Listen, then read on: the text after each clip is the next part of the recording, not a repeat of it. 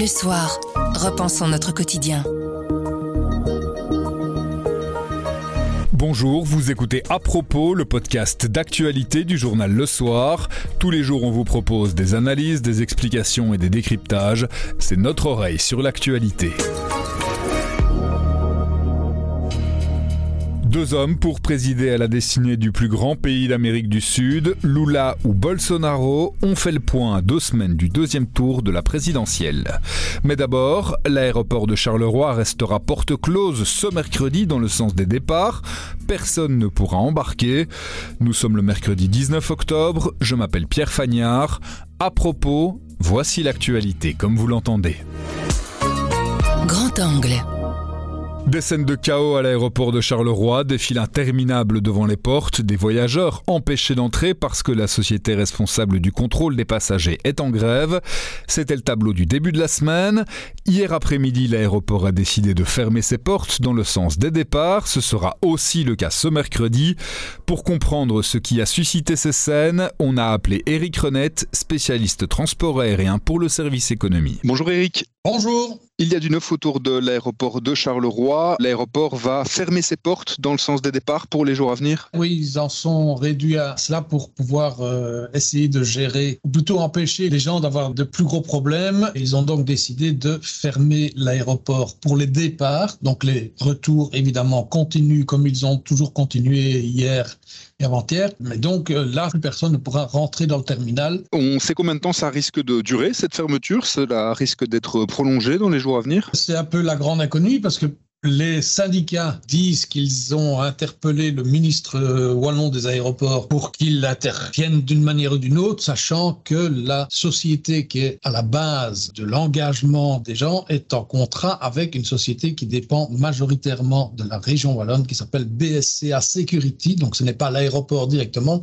mais un sous-traitant de l'aéroport, ce qui complique un petit peu les choses puisque l'aéroport qui s'appelle BSCA dit ce n'est pas nous, c'est BSCA Security, BSCA Security dans lequel l'aéroport a quand même 49%, mais la majorité, c'est la région wallonne. Et les syndicats, comme ils ont un peu abattu leur plus grosse carte dès le début, c'est-à-dire en faisant une grève illimitée et la plus radicale dès le départ, eh ben, ils sont un peu coincés puisqu'ils ne peuvent pas faire une gradation dans les actions et ainsi de suite.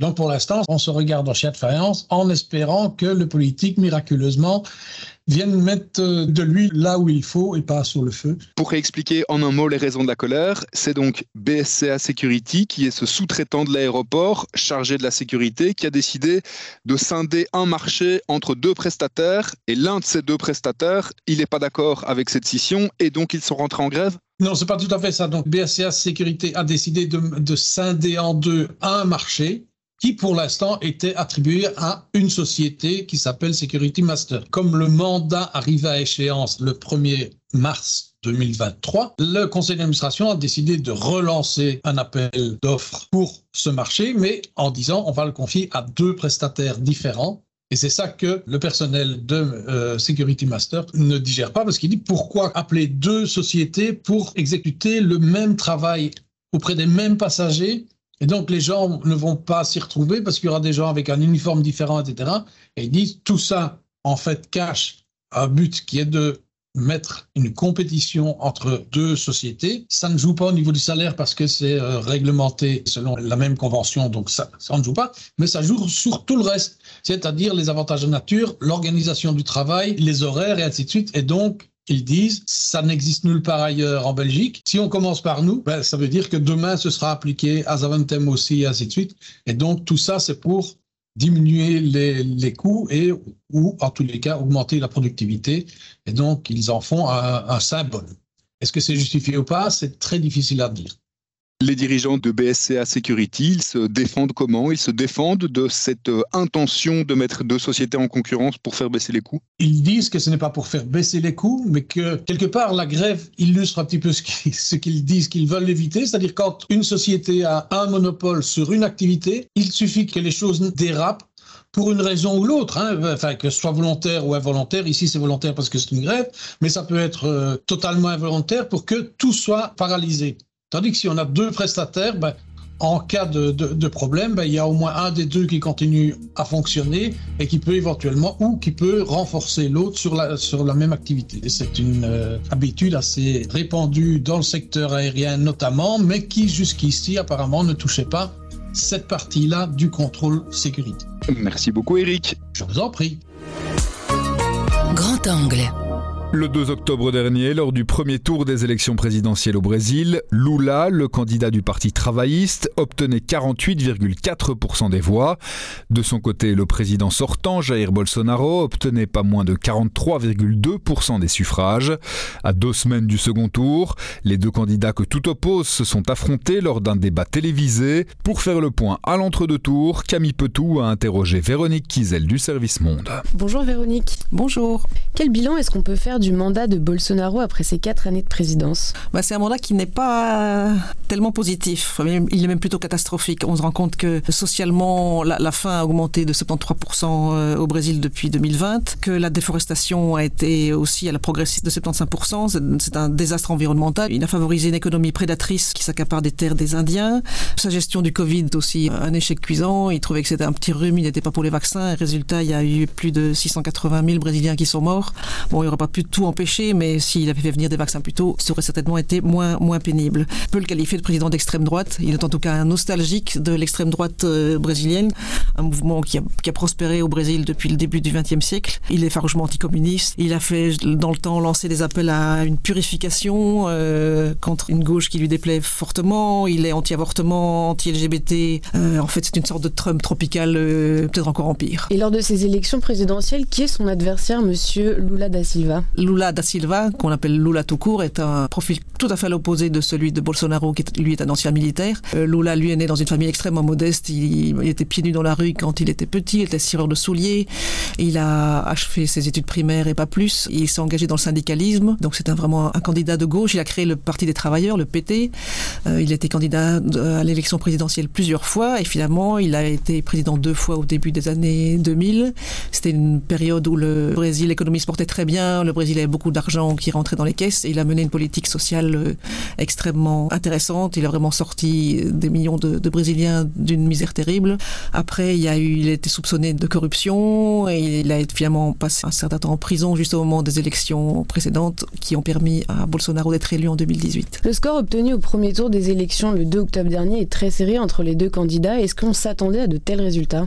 Non, les sondages donnaient une avance beaucoup plus nette pour Lula. Il a obtenu 48 et un petit peu et Bolsonaro 43 et un petit peu aussi. Certains sondages donnaient Lula élu dès le premier tour, donc c'était une grosse claque pour tous ses partisans de voir qu'il y avait un deuxième tour et que l'écart est beaucoup plus serré. Donc c'est vraiment une erreur d'institut de sondage et on se demande si, si les bolsonaristes étaient un peu honteux, qui n'ont pas osé le dire. Enfin, en tout cas, quelque chose est mal passé. Est-ce qu'on peut donc parler d'une victoire pour le bolsonarisme? Une victoire, c'est un peu exagéré, mais c'est vrai que c'était eux qui célébraient euh, les résultats du premier tour, parce que pour eux, c'était assez euh, inespéré. Et donc, les résultats donnaient tort au sondage, et c'était beaucoup plus prometteur, tandis que du côté du Parti des travailleurs de Lula, c'était plutôt la soupe à la grimace. Aujourd'hui, la fracture entre les deux candidats est le miroir de la fracture socio-économique au Brésil. Qui sont les électeurs de Bolsonaro et qui sont les électeurs de Lula? Alors du côté de Bolsonaro, les sociologues ont étudié, ils ont vu que c'était plutôt un électorat masculin, plutôt euh, blanc, plutôt assez aisé et plutôt originaire des régions du sud du pays qui sont les plus développées, avec une bonne partie aussi d'électeurs appartenant aux églises évangéliques qui sont assez en train de prospérer au Brésil. Du côté de Lula, c'est complètement l'opposé, c'est plutôt des femmes, plutôt des noirs, plutôt des pauvres et plutôt dans le nord et le nord-est du pays. Le 16 octobre dernier a eu lieu le débat télévisé d'entre-deux tours. Qu'est-ce qu'on doit retenir de cet échange entre Bolsonaro et Lula?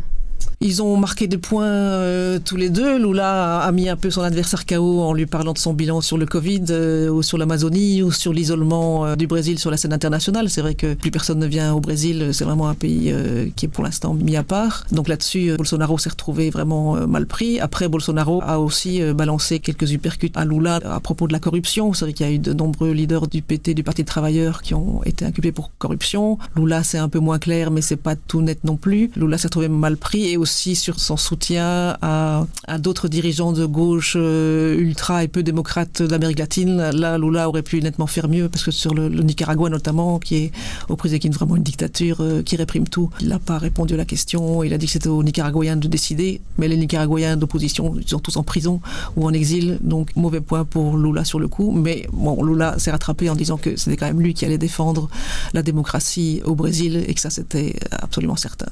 Donc euh, ce débat n'a pas amené de bouleversement majeur du côté des électeurs. Les convaincus de chaque camp vont rester accrochés à, leur, à leurs opinions. Un des points forts justement dans la campagne de Lula, c'est ses succès passés. Est-ce que vous pensez qu'il devrait adopter peut-être une autre stratégie pour séduire plus d'électeurs? Oui, on a beaucoup reproché effectivement qu'il mettait en avant les grandes années. Bon, maintenant les, circonstances économiques sont assez différentes, donc ça ne pourra pas faire la même chose puisqu'il n'y a pas autant d'argent dans les caisses du Brésil. La campagne devrait être un peu plus axée sur ces programmes concrets. Je suis pas sûr qu'il y soit vraiment parvenu. Ce qu'il devrait faire aussi, c'est faire un peu comme euh, au Chili. Au Chili, il y a un, jeune président de gauche, Gabriel Boric, qui a été élu. Et dans l'entre-deux tours, il avait réussi à les convaincre, les abstentionnistes, de voter pour lui. C'était vraiment une campagne très terrain en allant de porte à porte, parce que là aussi, il était menacé par un rival d'extrême droite. Il a réussi puisqu'il a été élu. Donc on va voir maintenant ce qui va se passer au deuxième tour. On sait que Bolsonaro avait à l'avance dénoncé des résultats qui allaient être manipulés. Est-ce qu'il a changé d'avis aujourd'hui? Bah, Il avait fait euh, un peu son Trump en juillet dernier. Il avait euh, appelé les ambassadeurs accrédités au Brésil euh, en faisant une espèce de démonstration complètement brumeuse sur le fait que certainement l'autorité électorale allait truquer les résultats. Après le, les résultats du premier tour, bah, comme ils étaient plutôt favorables pour lui, donc tout d'un coup cette accusation a complètement disparu. donc on sent vraiment que c'est quelque chose d'opportuniste. Après on verra bien au deuxième tour s'il est battu. Est-ce qu'il va revenir avec ces accusations qui semblent totalement non justifiées parce que le système électoral brésilien est très performant bah, Ce sera aussi une des surprises du deuxième tour. Finalement, est-ce qu'on peut faire confiance au sondage pour le résultat du deuxième tour qui aura lieu le 30 octobre prochain? Pour l'instant, les sondages donnent donc 53% à Lula et 47% à Bolsonaro. On a vu qu'au premier tour, euh, ils s'étaient bien trompés. Ça reste incertain et je pense que le suspense euh, sera entier. En plus, il y a encore pas mal de choses qui peuvent se passer dans les deux semaines qui restent, avec des coups de théâtre, des coups bas dans un sens ou dans l'autre. Donc, surprise, suspense. Merci beaucoup, Véronique. Avec plaisir. Bouche à oreille. Le bouche à oreille, c'est un avis, une inspiration, une recommandation et c'est livré par un membre de la rédaction. On vous emmène prendre le train. Aujourd'hui, direction la gare de Liège-Guimain. La gare qui accueille depuis ce week-end et pour un an une installation de l'artiste français Daniel Buren. C'est beau et c'est gratuit. C'est le point de vue de Jean-Marie Winant du service culture. Jean-Marie, pourquoi est-ce qu'il faut euh, se rendre à la gare des Guimins, à Liège, pour euh, admirer cette installation de Daniel Buren? Ben, il y a des tas de raisons pour lesquelles on peut aller à la gare de Liège-Guimins. D'abord pour prendre le train, évidemment, mais aussi pendant un an pour y découvrir cette installation qui est tout à fait étonnante parce que la gare en elle-même est déjà une sorte de, de monument contemporain. On le sait puisque elle a été confiée à Santiago Calatrava, un grand architecte qui a totalement repensé cette gare, qui, il faut bien le dire, était assez moche par le passé. Il en a quelque chose de très très beau, que tous les voyageurs qui passent par hasard s'amusent à photographier, etc. On voit même des gens parfois qui sortent du train, qui photographient, puis qui remontent dans le train pour continuer leur voyage. Donc bon, c'est vraiment a quelque chose. Et ici, euh, Daniel Buren est venu ajouter encore quelque chose à ce monument contemporain. Alors pour ceux qui n'ont jamais été à la gare de Liège-Guillemins, juste une petite description, c'est une sorte de très longue architecture comme ça, euh, qui s'étend le long des voies et qui recouvre la totalité des voies et de la gare par une immense verrière. Et puis, dans cette verrière, il y a des sortes de grandes veines blanches qui retiennent tous ces amas de verre, bien entendu. Alors Buren, lui, euh, bah, c'est un artiste qui depuis des années intervient dans l'espace public, qui ne fait que des choses totalement abstraites, abstraites et qui plus est, où il veut garder une sorte de protocole qui empêche toute interprétation. C'est-à-dire que par exemple, quand il fait, comme ici, des bandes de couleurs, euh, il ne choisit pas de mettre du jaune devant du vert, puis devant du bleu, puis devant du rouge, comme le ferait n'importe quel autre artiste. Prend tout simplement l'ordre alphabétique des couleurs dans la langue du pays où il installe, où il crée son installation. Donc si vous êtes en Belgique, par exemple, vous aurez d'abord une bande de bleu, puis de jaune, puis vous aurez le rouge, puis le vert, mettons. Si vous êtes en Grande-Bretagne, ce sera pas pareil, puisque le jaune c'est yellow, il arrivera en dernier. Donc c'est un truc tout à fait aléatoire. Ce qui n'est pas aléatoire, c'est les matériaux qu'il choisit Et dans ce cas-ci, comme il l'a fait déjà à d'autres endroits, il joue avec la lumière et avec la transparence, et donc avec les couleurs. Alors qu'est-ce qu'il fait? Il va tout simplement poser de grandes bandes de couleurs sur cette verrière de manière très organisée. C'est une chose qu'il avait déjà faite, notamment à la Fondation Louis Vuitton. On s'en souvient, on avait vu partout dans le monde des photos de la Fondation Louis Vuitton avec ces grands carrés de couleurs euh, sur la toiture. Euh, il l'avait fait aussi dans d'autres endroits, au Guggenheim, à New York, de manière plus réduite. Il l'a fait dans différentes euh, d'art, etc. Mais c'est à peu près la première fois qu'il le fait dans un espace totalement public. Et ça change quand même tout. Parce que la Fondation Louis Vuitton, le problème, c'est que c'est très joli de l'extérieur. C'est vrai, quand on voyait ces masses de couleurs, c'est très beau. Mais en fait, c'est à l'intérieur que c'est vraiment intéressant. Parce que là, vous avez le soleil ou la lumière extérieure qui vient, qui traverse et qui fait des flaques de couleurs partout. Évidemment, la Fondation Louis Vuitton, il fallait payer son ticket d'entrée pour pouvoir y aller. Tandis que la gare des Guillemins, eh, vous n'avez même pas besoin de prendre un ticket de train, vous pouvez juste rentrer, euh, vous promener, et là, ça vaut vraiment la peine. Ça vaut la peine, pourquoi? Parce que même, c'est étonnant, mais même quand il fait très moche, comme ce week-end, où il y a eu euh, l'inauguration, il faisait gris, de l'extérieur, bon, c'était pas terrible, alors que quand on arrive par l'autoroute, par exemple, on voit la gare de loin, et c'est déjà très impressionnant de voir tout ce quadrillage de couleurs sur la gare, mais cette fois-ci, avec le gris, c'était pas terrible, terrible. Et puis quand on est à l'intérieur, malgré tout, il y a toujours de la lumière, et cette lumière, elle traverse tout.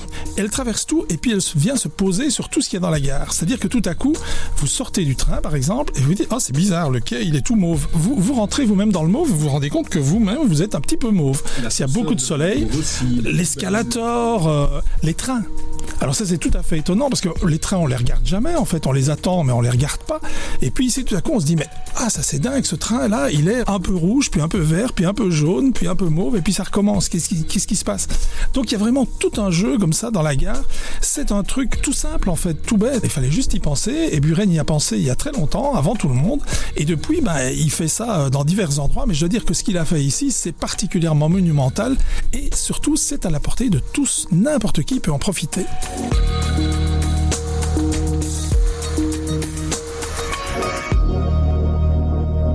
À propos, c'est fini pour aujourd'hui, mais on revient demain dès 7h. En attendant, abonnez-vous, partagez-nous. Vous nous trouverez sur notre site, notre application et votre plateforme de podcast préférée. À demain!